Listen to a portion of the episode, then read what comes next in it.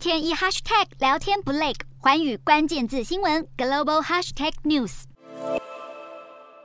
美国联邦众院议长佩洛西出访亚洲，中国威胁放话不断，警告不准访问台湾，在美国国内引发强烈反弹。美国白宫拒绝对中国的威胁多做评论，引发跨党派批评。共和党籍众议员瓦尔兹就痛批，当官员受到敌对势力威胁，美国政坛应该不分党派团结起来，特别是白宫立场不应模糊，要果断声援佩洛西。根据日媒报道，有九架隶属美国国内空军基地的 KC-150 空中加油机，两架 C-2 灰狗式运输机，以及一架黎波里号两栖突击舰舰载直升机 MH-60，相继飞抵位于冲绳的美军基地，可能就是为了应对因裴洛西的访台计划而升温的美中紧张情势。另外，二十九号抵达南海的美国航空母舰雷根号已经离开南海海域，进入菲律宾以东的圣贝纳迪诺海峡，往台海更靠近一步。在佩洛西出访亚洲的敏感时刻，美国的军事动向格外受到瞩目。